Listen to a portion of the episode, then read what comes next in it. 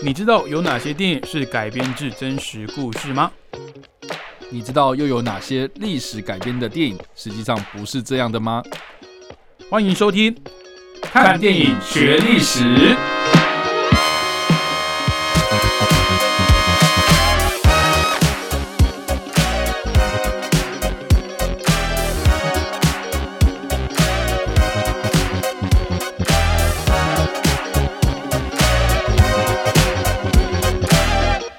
Hello，各位听众朋友，大家好，欢迎收听《看电影学历史》，我是主持人伟杰。我是主持人叉叉 Y。好，最近这个英国皇室的这些成员在我们平台出现的几率很高哎、哦。我们好像讲完一轮了，是不是？从，而且我们还是从就是呃，像上个礼拜我们讲亨利八世嘛，哦，那是嗯十五世纪的英国皇哎、室。是是是，然后在上个月的时候，我们讲算是现在人的共同记忆啦，就是伊丽莎白二世啊，然后到他他的他的先先生菲利普亲王，然后到他的他们的儿子哦，这个查尔斯三世，哦，就是现在的英国的国王国王哦，然后一直讲讲讲到，觉得差不多了，可以讲一下。但是我们中间哦，有有有提到一位蛮关键的人物、哦，那其实他的一生哦，其实也算是蛮蛮有传奇色彩的，就是他的一辈子哦，都几乎是活在媒体的关注下面，然后也非常的有戏剧性这样子。嗯，他是谁呢？哦，他就是一九六一年七月一号出生的戴安娜王妃。嗯哼，好，那讲到戴安娜王妃，我相信大家可能比较有印象的就是她当年因为，呃据说啦，据说，据说是为了要躲避这个狗仔队的，呃，算是跟踪吗？哦，所以就是导致他出了车祸，然后才就是戏剧性的过世这样哎、子。等下这不是据说啊，这是事实啊。不是啦，我我的我所谓的据说是指说，因为他要闪躲狗仔队，嗯哼，才出车祸。所以大家理解可能都是这样嘛。哎、可是是这个是事实啊。事实可是，我说的是事，当然你说的这个是事实啊。哎、可是那为什么要中间讲据说？哦，你想讲的是说有些阴谋论是不是？对，就是中间有很多人说，是不是戴安娜知道太多事情，啊，或者是所以被做掉的。哦，被制造成是意外，然后被或者是他知道了可能世界政府什么末日之类的。哎、你知道他讲什么吗？你说光明会吗？什么二零一二之类的哦你说你说知道那个伊莎白女王她其实是蜥蜴人之类的。然后他他要去他要去开一个记者会公开这件事情，哦然后就是被那些伪装成狗仔队的特勤人员做掉。哦这没有啦，我这个当然有很多、欸很多很多种说法。二世，你知道伊丽莎白二世她是蜥蜴人这个故事吗？你说跟那个马 马克祖伯格马还是马克华伯格？马马克祖祖克伯啦，马克祖克？你说脸书创办人吗？对对对对对对他说啊，欸你你们人类啊，对我我也是人类，我我曾经是我曾经是的啊，不，我现在还是请请欣赏一下二十一世纪最越描越黑的最佳示范，OK，我觉得很屌，而且我觉得他超好笑的。而且他之前不是嗯，去一个美国听证会，就是对就是讲说什么呃，脸书有没有泄露隐私的这个问题。对对对，然后他听完之后，他就是没有做反应，然后喝了一口水这样子。然后他说：“你这不是正常人类的反应啊！”对可是我必须帮这个马克讲一下，嗯不要不要不要封我账号，就是不要不要阻你。嗯对我我我帮他讲个话，就是他本来就是社交有点障碍的。应该是这样要有有在帮他讲话吗？没有，我觉得应该是说他关注的事情，他他他注，应该说他专心在做这个所谓的呃资讯工程的这件事情，嗯所以变得是比较他个性上啊，或者觉得说啊，我为什么要跟你们社交？我跟你们解释这些东西干什就么？就是他就是不会不善于人与人的正面交流，才创了脸书这个东西啊。对。然后你们现在又也不是又了，就是因为他他是一个非常大的呃社交帝国嘛，他的一个一个创办人跟 CEO，那你确实在风口浪尖上，你就是得出来负责啊，嗯，对啊。可是我觉得，哎、哎你说英国英国女王前英国女王也是蜥蜴人，是？对啊，很多人有有被有被逮到她的那个眼睛是垂直闭起来对对对对对哦，。真的假的？对啊，就有啊，干，我觉得那个真的是很智障。就是很多媒体都会说什么啊，我就逐格放大，然后说他的眼睛是扎了两次嘛。嗯，对，一个是外眼睑的，一个是内眼睑，就是这样它里面那个有先扎一次，对对对，它那个是做的吧？没有啦，我自我我自己是觉得，因为你知道那个影像放大，你有时候会失真嘛，哦，对啊，所以那个你知道影格有时候就是嗯你跳的那一格就很像是对不对？那个哦我知道，我懂。对，嗯哎，我们这个这个你，而且而且你像影像处理的时候，你就会知道，而且你放很大，有时候可能就是会，你镜头上面有什么杂质什么，那个就会，就很清楚啊，就是可能刚好停在那个地方。对，然后要不然就是说什么呃，为什么你知道有时候那个呃伊莎白二世她出来跟人家握手的时候，嗯在在大太阳底下，然后为为什么他还要戴手套穿长袖？因为他怕太阳。因为他怕他的那个手上的那个鳞片被人家看到这样。这么严重，然后还说什么哦，刚好拍到就是说那个手套跟那个长袖中间有一段，哦，刚好哎怎么绿绿的这样，那搞不好是衣服，啊，搞不好是衣服啊，莫名其妙这样的，还是就是意思说大太阳底下那个伊莎白女王要戴那个帽子，是因为她怕眼睛直接照到太阳。呃，或是你知道蜥蜴是对啊，两栖类动物嘛，两栖类不习惯那个眼睛直视太阳。应该说不能太干嘛，要不然被晒干，哎因为冷血动物嘛。对对对对，或者是没有，啦，不是什么东西。感觉没办法合理化这样子。对啊，反正其实我觉得这种呃呃贵族啊、嗯王储啊，嗯或是这种世界上的重要的政要、总统、元首等等，其实嗯都会多多少少被传一些阴谋论啊。嗯像之前奥巴马不是有说他的一个保镖就是蜥蜴人嘛？然后用那什么热显像仪，就是照照不到他的体温之类。我想说你，你到底那个记者会现场谁会准备热显像仪、啊？一定是后来人家那边乱传。对啊，，所以我觉得，当然这个好，我们回归到戴安娜王妃我们今天要讲的这个呃非常有名的前英国的王王王妃啊，因为那个还还没当王后啊，就是嗯嗯嗯，就是戴安娜王妃她的的故事。那一样有请查德威先帮我们回忆一下戴安娜王妃的一个呃简单的生平。好的，好，这个戴安娜王妃呢，她是我们刚刚说完，一九六一年七月一号出生的嘛。嗯，对，那对照到查尔斯三世，就是我们现在这个英国国王哦，他是一九四八年十一月十四号出生的，所以你知道这两个人他年纪其实大差他超过一轮了。一轮啊。嗯那所以当时就是这个戴安娜王妃，她跟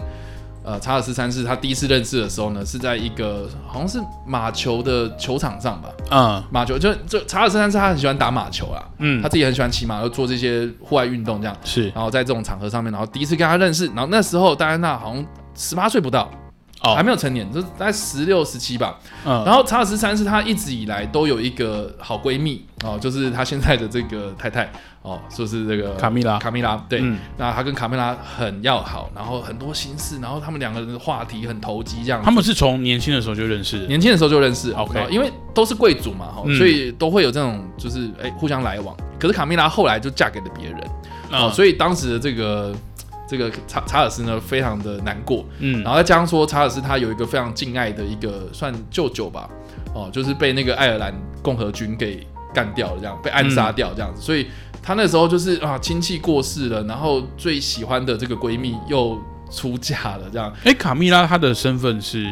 啊，她是这个贵族，她她也是贵族。对对对。OK 所以就是啊，这个其实算如果哦如果有有这件婚事在当时有成的话，也算门当户对。是啊啊，但是因为他人家都已经人夫人人都人家人人家都已经人妻了嘛，那你对看还是这样子笑想。然后那个时候其实查尔斯他有很坚持的跟他的妈妈呃就是伊莎白女王对女王就有讲说、嗯我真的很喜欢这个女生这样，嗯可是他就说人人家就不行嘛，你为什么一定要要求人家已？经安排好的婚事。对，就是你不要再这样子的，拜托你不要再闹了哦。所以后来啊，就是他就是开始尝试着说，好，那我去认识其他的女生，所以他就是在这些可能场合上面，然后，就去认识别的。哎、他如果像那去马球俱乐部这种，嘿，是不是在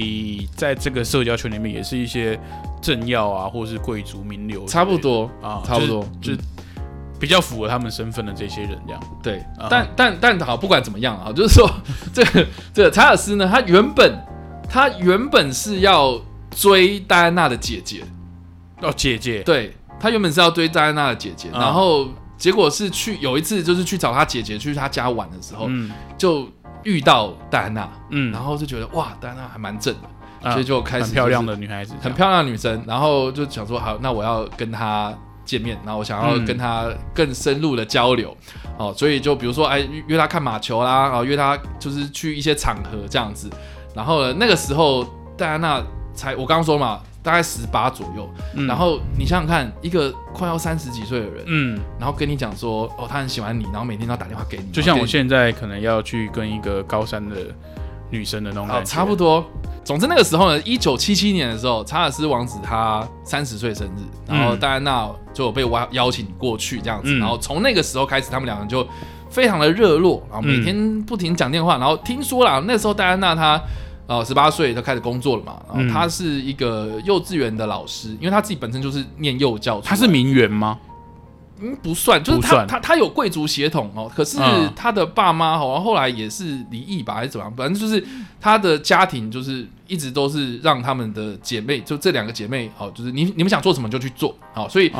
啊，戴安娜王菲她比较庶民哦，就是她会去接触什么听流行音乐啊，嗯然后去可能在外面租房子，然后跟大家一起在就是在社会打拼。应该说她能够体会所谓的平民的生活。对对对对对，嗯然后据说那个时候就是她跟几个室友在伦敦市区的一个公寓，然后合租，嗯然后那时候也没有手机嘛，哦，所以她的工作就是在在幼稚园里面当老师，然后下班之后，然后就是一直打打电话，打那个室内电话，啊。然后他们合作那个，哎，你知道吧，就是很像在包那个电话机这样，嗯，就是拿着电话机，然后一直打电话，然后一直跟这个打电话过来的这个查尔斯王子聊天，每哦天晚上就在讲电话，嗯一直讲电话，讲到就是他们室友就是说，哎、你们要不要就自己去申请专线，不要再占用我们的电话这样子。总之，过了一阵子之后呢，这个查尔斯王子就跟他求婚这样子。嗯。哦，所以这个他们两个人在一九八一年的时候正式成婚，所以这个就是所谓的一九八一年，当时戴安娜也才二十岁哦。二十岁，嗯，二十岁，所以你就知道说，其实他们两个人结婚啊，就是啊，大家心目中的那种童话故事般的那种嗯王子与公主过的幸福快乐的日子。那有吗？有吗？当当然，后来我们大家都知道说没有嘛。嗯哦，总之那个那个时候大家都觉得说，呢，这是世纪婚礼这样。嗯那我们刚刚有讲讲到，就是说他们两个年纪真的差太多，所以一开始或许哦新婚嘛，蜜月甜蜜期，甜蜜期嗯。哦还可以啊，甜蜜期还可以。可是后来哎热恋期过了之后，哎好像就慢慢慢慢发现有一些问题在。嗯。哦，像第一个嘛，我刚刚说戴安娜她是一个很很很受庶民文化影响的一个人嘛，对。哦所以她会听流行音乐，她会去跳 disco 或者是做这些年轻人会做的事情。嗯。可是查尔斯王子就不是啊，他从小可能就是受这种贵族教育长大，所以他听古典音乐，嗯，他会去听歌剧，他会去看这种、你知道要盛装出席打扮的那种派对场合，这样，所以变成是说啊，戴安娜常常会拉着他去听演唱会干嘛的哦，甚甚至是有一次哈、这个听说他们两个这个夫妻大吵架哦，就是那个查尔斯王子他生日会的时候，嗯。他们那个生日会很有趣哦，就是说那个查尔斯王子他要去看歌剧，然后就嗯突然哎、这个查尔斯王子旁边应该是要坐那个戴安娜嘛，哎、结果戴安娜怎么不见了？然后他就是借故说好，我去上个厕所，然后就没没想到下一秒，这个戴安娜就出现在台上，然后就当着大家的面说哦，我我我今天是我丈夫生日，然后就我今天要唱一首歌，然后祝他生日快乐。嗯，然后当然当下就大家说哇，说、哎很甜蜜啊，很棒啊。是可是听说查尔斯王子对这件事情非常的不爽。他们应该会有点不自在吧？就第一个不自在嘛，第二个就是说，哎、等一下这一趴是怎样？你要整我是不是？所以就是有点像是啊，你要让我难堪，所以就是你知道啊，就是太太精心好像是要讨这个丈夫欢心，可是丈夫好像又觉得说你做这件事情让我觉得很丢脸而且就是他可能会觉得这个有失他们的身份啊、对对对对之类的，所以他们两个人的，我觉得第一个年纪差太多啊，喜欢的东西又差太多，所以你就知道说，其实查尔斯王子就会觉得说，那我有很多心事，我就不会想要跟你讲了、嗯所以就变成是说，那他还是跟这个卡蜜拉哦通电话或干嘛的。对，然后后来呢，就是这个离婚之前啊，就是有有有发现一件事情，就是说哦，因为他们两个人呃是先分居嗯啊，就是说我们没有那么打算这么快离婚，然后但是我们先分开试试看这样。可是分开这是大家呃这个是关算公开的秘密嘛，而是说你去跟你的卡蜜拉继续哦这个。你你想要搞我搞什么就搞什么，然后戴安娜哦，她自己本身自己有时候也会交一些男朋友或干嘛的，嗯，哦，但是就是有被一些八卦媒体杂志给可是那个时候还没有离婚，还没有离，就是分居，对，所以有很多那种流言蜚语这样子哦，所以那个时候啊、呃这个当时的那个八卦媒体杂志他们有抓到一个把柄，就是说，呃，你知道有一种东西叫火腿族，就是他们在家里面会有那个无线电。呃，那种在转嘛，嗯然后就开始在这收啊、这个收这个空气中的这些频率，这样。嗯有些时候不小心有一个火腿就就收收收收到，就是说，哎，这个人的声音怎么那么像查尔斯王子？然后这个人声音怎么那么像卡米拉？OK 他们两个在讲手机这样，那时候啊手机刚出来，啊，这样这样频率收得到，就是刚好收到了。那个时候还没有隔离就对了。对对对对对，嗯就是刚好就是收到，然后收到的时候，就是里面讲了一大堆那种很劲爆的，很就是啊，我好想要就是怎样怎样，我好想你。对之类，就是因为因为那个时候卡米拉也是有婚，呃，应该说也是呃有夫之妇，哎对？吧？就各自都有婚姻，但是他们没有正式离婚嘛，然后也大家知道说他们分居，可是嗯 还是有婚约在啊，那就是不伦不伦恋啊。其实就是出轨嘛。对啊对，然后你讲那些话又这么的劲爆，所以嗯这个火腿就就把这个录音啊卖给了报社这样子，然后这个嗯报社好巧不巧就是 BBC 旗下的一个算呃专门在就有点像我们现在的政治节政论节目啊，啊可是这个政论节目它是专门在踢爆一些可能。呃，针砭时事啦，哦，就是在在在在在分享一些可能政治上、时事上面的一些评批判这样子。他不，是针对这种新山对的这种八卦这种，不是什么太阳报啦，或者什么那种，对，你知道这种呃英国很多那种小、呃小报，对对对对。它就是 BBC 底下的一个专算专案小组这样，嗯，然后这个录音带就跑到这边来了，嗯然后那个时候被 BBC 的高层压住，他就说这个东西这个不能播，这个先不要播，嗯。然后就过不久，这个戴安娜自己就找了这个 BBC 接洽，就是有一个算专案记者哈、就是跟他接洽，就是说我想要讲一些事情。嗯。然后要讲什么事情，然后说什么，然后他开始就是，呃呃，就是透透过一些关系，然后认识到一些媒体业，然后才安排到，就是说好，那我们就在啊、哪一天啊，哦开始，你知道就是我我们的团队就是进去，然后跟你做专访，嗯，然后这个专访要秘密进行，然后拍完之后，我们就是要在某一天什么时候播出这样，播出这样子。那我觉得蛮有趣的，就是说后来我们大家对于这个戴安娜王妃很同情啊、也是嗯因为这一个专专访，因为这个专访、对，因为这个专访它里面其实讲到了很多就是。啊、这个查尔斯王子他跟卡米拉的这个藕断丝连的事情，这样子，嗯对，他就说啊，这个婚姻啊、他讲了一个非常有名的一句话，就是说，啊，这段婚姻有三个人太挤了，啊，对，就是哇，讲出来就大家哇，这哇，神哇，他这个戴安娜，你们都欺负戴安娜，然后你们英国王室都、都是呃排挤外人这样子，嗯所以让这个戴安娜呃这个这个声望非常非常高。嗯可是大家有没有想过一个问题，就是就是我事后想想啊，呃，我要讲一个非常政治不正确的话，就是说。呃，其实有蛮多证据指出说，戴安娜她在分居期间也是交了很多男朋友嘛，然后嗯她自己本身其实还没有正式分居之前，也有一些传闻指出说，她跟可能呃士官啊、就是她她的这些服呃服饰的这些啊、对。侍从啊，呃对男士士男士，从对，然后就是有一些不伦的事情发生，对对对，对，但是这些东西台面下啊、可是好像戴安娜有点恶人先告状，嗯，对，他就先爆出来。可是你大家想看哦，查尔斯王子他从头到尾都只有跟卡蜜拉、欸，其实到现在都还是啊，他就是后来娶她，然后立她王后嘛，对啊，我就是必须说，哎、他其实蛮专情。就是始终如一这样子。可是对到戴安娜，这这我我只能说他太年轻了，而且可能就是因为一一来年纪啦，二来就是平常生活的一些习惯跟方式，导致他们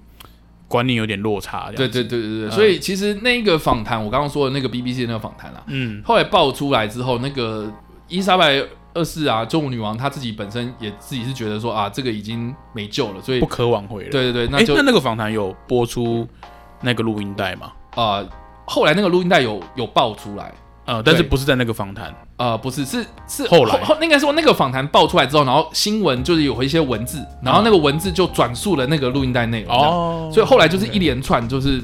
查尔斯跟卡梅拉之间的那些事情，所以就被爆出来。所以查尔斯王子为什么有有有一段时间他的形象非常非常差？嗯，就是因为戴安娜王妃，就是因为戴安娜王妃她爆料说啊，嗯。这段婚姻太急了这样子，然后戴安娜王妃也是因为这个样子哦，因为这一个访谈的关系，所以就让这个女王同意离婚，嗯哦，所以他们后来就正式离婚了这样。嗯，所以大致上是这个样。后来我们的故事也都知道，说后来他跟一个算呃埃及的富商的儿子，然后呃开始约会嘛，然后在这个呃法国巴黎这约会的期间，然后为了要躲这个狗仔，然后后来就遇到这个死结，嗯嗯、所以这个也算是悲剧收场了。是对啊，好，那呃，关于戴安娜王妃，其实她有很多荧幕的形象，嗯就是有有很多演员，不管在呃大荧幕、小荧幕啊，都有都有都有饰演过这一个呃非常著名的人物哦。那我们今天有没有想要特别提出来的嗯哪一部作品跟听众朋友分享的？我觉得有很多，我觉得有很多英国演员他们是啊，这个说我如果演职生涯之中，我能够扮演戴安娜王妃的话，应该算是你知道，这个演职生涯中的一个巅峰吧，就是算是一个一一个很大挑战，一个成就解锁的感觉。对对对对对，嗯所以所以其实有很多戴安娜王妃的专门在讲他的作品，哦，嗯。很多像我自己个人很喜欢啊、这个 Netflix 的影集《王冠》。那就是我们之前有介绍过的，，对，其实有讲到啊，因为他第四季的时候就是讲到说我们刚刚那一段，就是查尔斯王子常常打电话给戴安娜王妃对，因为其实就就我们刚刚这样子呃陈述起来，其实戴安娜王妃的这这个角色啊，因为她的生活其实都摊在，嗯。尤其是英国的民众都都知道他的故事，嗯那他的这个心境转折跟他的经历其实不好诠释哦。以一个演员来讲，他的这个心路历程，你要怎么把它给演好，跟被大家接受，或者是让你呃，或者是让这个演员跟戴安娜王妃一样受欢迎的话，其实是不容易的。对，然后这样说，其实戴安娜她的荧幕形象一直都很好嘛，对她会去什么慈善活动，然后公益团体，然后会就是你知道会做很多这种算是让自己声望比较好的一些公共服务嘛，嗯对，所以其实。呃，就就英国人民来说的话，就是对他的印象非常非常好啊。可是我觉得近期有越来越多，就是在描述说他在婚姻濒临崩溃的时候的那种心境。嗯啊、我觉得呃最近期的一部是我呃我个人看完之后我印象非常非常深刻，然后也是心情心情上会觉得说哇，这个这个女生真的是经历了很多那种折磨，这样子背负了很多了。对对对，这个是在二零二一年上映的叫《史宾赛》这部片。那其实我很喜欢他的海报的设计。OK 嗯，啊，就是她啊，她是就是她穿的那个很大的那个蓬蓬裙，然后对，在哭这样就。是这个设计会让我觉得说，这个角色就是是个有故事的人，就是他他经历了很多这样子。对对，这个二零二一年的史宾赛嘛，那呃为什么电影叫史宾赛？是因为他是戴安娜王妃，她在婚前的算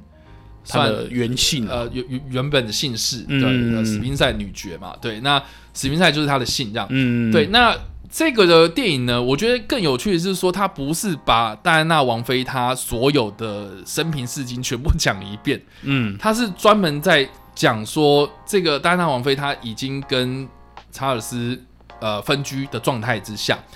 她回去那个英国王室参加她这个还在英国王室，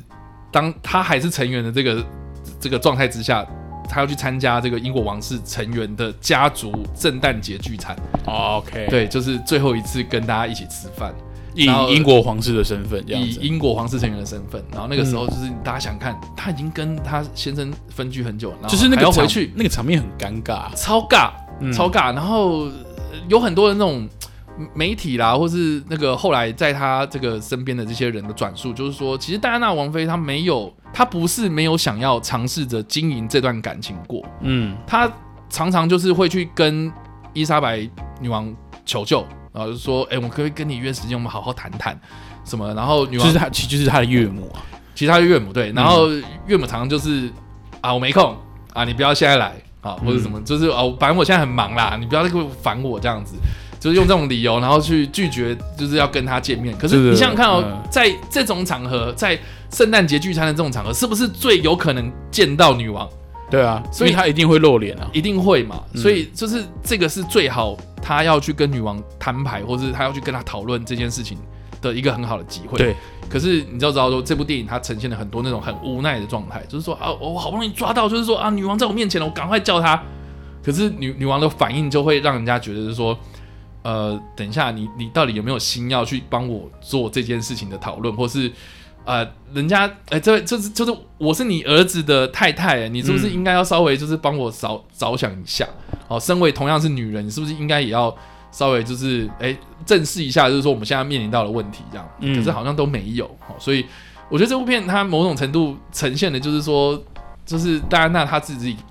呃，她很无助。她很无助，就是在这个家族成员当中，她被当做是外来的人。所以，嗯所以他一直被排挤嘛。那可是大家想想看啊，就是说，如果你今天是一个原本在王室里面的一个成员，然后有一个人说她是这个嫁进来的一个什么什么女生哦，啊，或是啊这个男生也是嘛，哦，就是说他始终被当做是一个啊，你你就是透过婚姻然后进到我们家族里面的人嘛，那亲近的程度一定会有差。其实其实这个在嗯，我们的社会当中也一直在发生，也是会有，你说而且不只是王室啊你说。婆媳问题，或者是呃呃男方女方都一样，就是你不是我亲生的，对你只是可能跟我儿子或是跟我女儿有婚姻关系。，对，好，那你们的孙子跟我有血缘关系，呃，嗯应该说你们的儿子是我孙子对或孙女，他们跟我有血缘关系，我会疼你，会疼他们。但是你毕竟再怎么样，就是你还是外来人，外来的人，对吧？所以那个的故事氛围，它一直都是在这种很压抑的状态之下进行。嗯，然后另外还有就是说，他也有在呈现这个戴安娜她身体状况，就说她一直有这个所谓的暴食症啊，暴食症吗？对，暴食症不是厌食症，都是暴食症哦。暴食症是什么？就是说他一直狂吃嘛，对，狂吃，他就觉得说，哎、那等下你吃很多，那是不是会胖？嗯没有，他就是吃了之后，然后再狂吐这样。因为因为他的身体就是可能，呃，应该是说，哪怕是像我这种比较肉肉的人，我如果突然狂吃，我身体也会受不了。对因为因为我们人就是有一个食用的一个极限，哪怕你说你说吃很多，啊、吃吃到饱，但是你不可能吃到吐啊。对，但是他那个症状是已经吃到，就是身体已经受不了，所以把它吐出来。，而且而且还是他自己去催吐，他没办法控制他不吃的，对呃应该是说呃压力一大，他是这个，他是一个宣泄的方式啊、式。对对对，就是说呃，后来其实有人就是分析这件事情，就是说呃，为什么他用吃来减缓他的压力？嗯很大原因是因为你想想看哦，如果他今天是喝酒，对不对？狂酗酒，酗酒嗯一定会看得出来啊，这个人就是对不对？脑袋不清楚。要不然说好，如果是吸毒的话，哦，那更糟。那更糟，一定会大家看出来。所以你狂吃，对？吃绝对是不会让大家知道说就是了不起，状态是怎样了不。起是变胖这样子。了不起，对，了不起对变胖，嗯然后但是他他本身身材就很好啊，嗯所以他形象就很好啊，所以大家看不出来。嗯哦，所以他在这部片里面就有呈现这件事情，你就呈现暴食症这件事呈情，现报纸，他他可能就是半夜然后爬起来到冰箱，然后开始狂拿东西，然后一直救命吃这样，然后再吐这样。所以你知道那个你刚刚说那个海报，嗯他是弯腰在做什么事情？他电影里面就是他在他他在吐，就是也不是在，可能在哭泣，可能在吐。对，OK 你就知道说这个人对他就很有故事。然后我觉得更有趣就是这个其实也可以对应到我们上一篇的看电影学历史，对，因为嗯这部片它里面有呈现了，就是他去参加那个平安夜那个圣诞聚餐的那一个庄园的隔壁哦，就是戴安娜她小时候成长的庄园。哦，然后这个的庄园里面呢，他找到了一个好像很就是他好像三不五时就感觉到有一个古老的灵魂在他旁边转来转去这样。那、电影里面有呈现这种这手法吗？电影里面就是呈现的，就是说，哎，好像有一个不知道是什么这个女人，就一直在那边，好好像在那边若隐若现，像鬼魂一样那边游荡这样。后来才发现说，原来那个就是安妮柏林这样，哦，他就是用亨利八世的、那个、亨利八世的那个安妮柏林的，对，就是他那个前妻，就是跟他相爱相杀了这一个历史的这个去去影射去影射这件事情。的关系。对，那我觉得这部片最有趣就是在于说，如果你不知道亨利八世这一段故事的话，呃，你一定不知道说这部片它到底在讲什么。嗯，对，因为我当时看的时候，我是觉得哇塞，好厉害。然后而且他翻那个书，很明显他就是亨利八世的画像，嗯然后安妮博林的画像，可是他没有明讲说这个是亨利八世。但是如果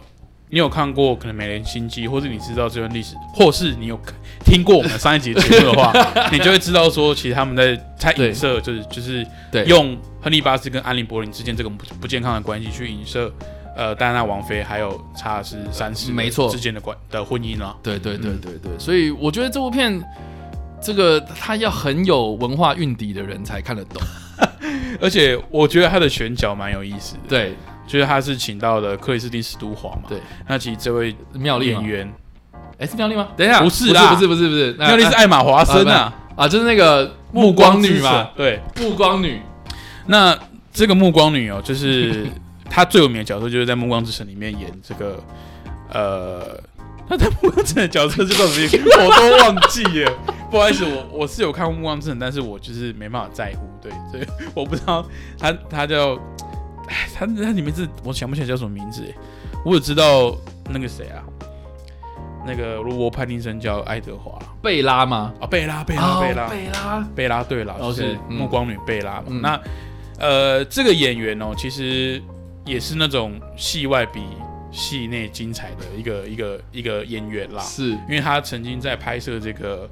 呃《公主与狩猎者》的时候，跟这个导演有发生的一些不伦的恋情哦。其实我觉得也蛮蛮符合那个呃查尔斯三世还有戴安娜王妃。当然，当时当时当然当时查尔斯三世并没有结婚，然后两个都单身的状态。可是这个《公主与受虐者》这位导演呢，当时是已经有婚姻的，啊哈，然后他也跟他年纪差很多，嗯然后就就是发生这个婚外情，然后当时也是呃成为了这个众矢之的啊，因为他当时是跟饰演《暮光之城》里面这个吸血鬼爱德华这个演员罗伯·派丁森，他们两个是公开交往的状态。嗯，那后来又搞了这一出，搞了这桩，然后基本上那个时候大家都觉得说，这个克里斯汀·史都华他可能演艺生涯就是到这边的。嗯，但是后来他又接了一些可能独立的制片啊，或者一些比较有演技挑战的作品，然后然后才慢慢的大家又对他改观这样子。对，那尤其是这一部二零二一年推出的这个 Spencer，它里面哦他的这个扮相，我当时看到剧照的时候真的有吓到，就他的这个扮相是呃对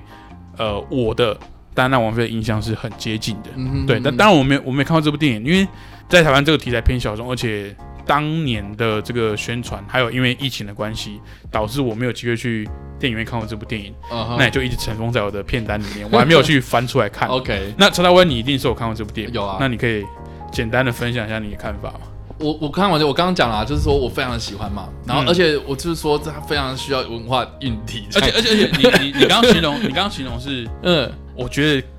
看起来会有点抑郁，对不对？它非常的压抑，然后它整部片那个步调其实也是蛮压抑的，偏慢，偏慢，然后对白什么的其实也都呃很安静这样子，嗯，所以就比较偏安静一点的电影这样。就是可能它的娱乐性不像我们之前介绍的呃皇室的影集，像哦王冠、王冠。这么这么的呃 这么的狗血哦，这么的精彩，但是它确实是提供了另外一个你可以了解戴安娜王妃，了解这一个在成为王妃之前的 Spencer，对。他他的一些心路历程。对对对，主要是因为这部片的演员是一个智利导演啊，他叫帕布罗瑞啊、拉瑞恩哦，嗯。他之前有另外一部也是也是在讲一个女性故事的电影，叫做《第一夫人秘密》嘛。哦，就是娜莱波曼嗯，演那个贾桂林，贾桂林甘乃迪，讲那个甘甘乃迪的太太。就就是被呃甘乃迪被刺杀，然后他后。对他那个就贾基在呃当场然后看到他先生然后爆头之后，然后那个状态，对。对，就是他另外一部电影是这个这部片有名，所以所以其实他连续拍了这两个就是全球知名的这个女性角色为主的电影哦。嗯哦，因为你知道《第一夫人秘密》，它其实也是在讲那个哦，贾桂林她在面临到丧夫最啊，这个要怎么讲？刚发生那个时候最痛苦的那个时候，她做这件就是后来她怎么样去面对啊什么的哦。嗯这个其实我觉得那个的故事其实跟史密赛还蛮像，就是说啊、他在锁定啊，他锁定这个女性她的一生当中最关键的一个时刻，然后也是嗯。大家最知名、大家最知道哦，他在这个时候面对到的一些事情，这样。所以我是觉得，哎、其实有时候你看一些传记电影啊，你不用去把这个人什么整整个对什么整个人的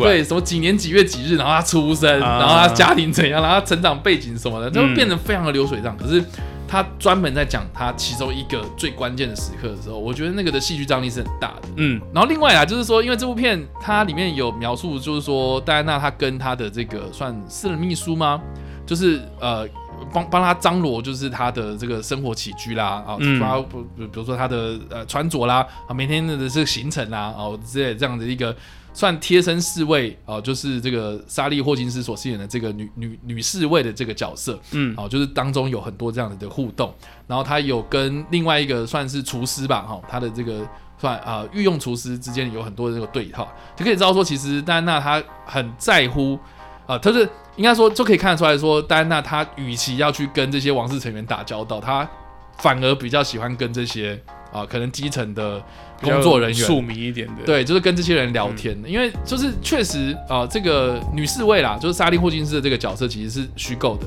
啊、可是这个厨师的角色是真实有的，嗯。他是在这个王室当中，然后服务很久的一个厨师，这样。啊这个据这个厨师讲，就是说他确实就是戴安娜还在世的时候，他确实就是还在英国王室的时候呢，他确实很长，就是可能晚餐过后，然后就跑到厨房里面，然后跟这些厨房里面的厨师们聊天，这样。嗯然后讲说什么啊，如如如果你们这边还有一些材料的话，可以帮我做那个我最喜欢吃的什么什么东西这样子。然后然后大家都知道说，其实他就是正餐吃不下，然后他喜欢吃甜食这样，然后嗯都都满足他的暴食症这样。嗯所以其实这样说起来，哦，大家都知道说他有这个状况，所以间接我们大家才知道说，慢慢慢慢解密的一些档案，才知道说，哦，其实那时候史宾塞啊，那时候的戴安娜非常非常不开心，哦只能用吃来发泄这些事情。嗯对我觉得这部片它它的剧本很高超啦，我嗯说他没有很正面的跟你讲说什么，哦，他就是这个样子，哦，他那个时候面临到什么什么东西，然后交代这样解释给你听。其实我觉得这个是传记电影最嗯，最厉害的一种呈现方式啊，就是你刚刚讲的那种，哎，从在哪个医院出生，那个是那个是最平，不能说不好，但是它是最平铺直叙的一个方法去呈现。嗯。嗯嗯但是你说你你截取这个人最知名或者他最重要的一个一个时期或者一个事件，然后在他这个事件之后，或者在这个时期他发生什么事情，那对他的自己的心境有什么影响？我觉得这个是传记电影一个呃很很很高明的一个呈现方式啊。嗯对，那其实这部电影呢，它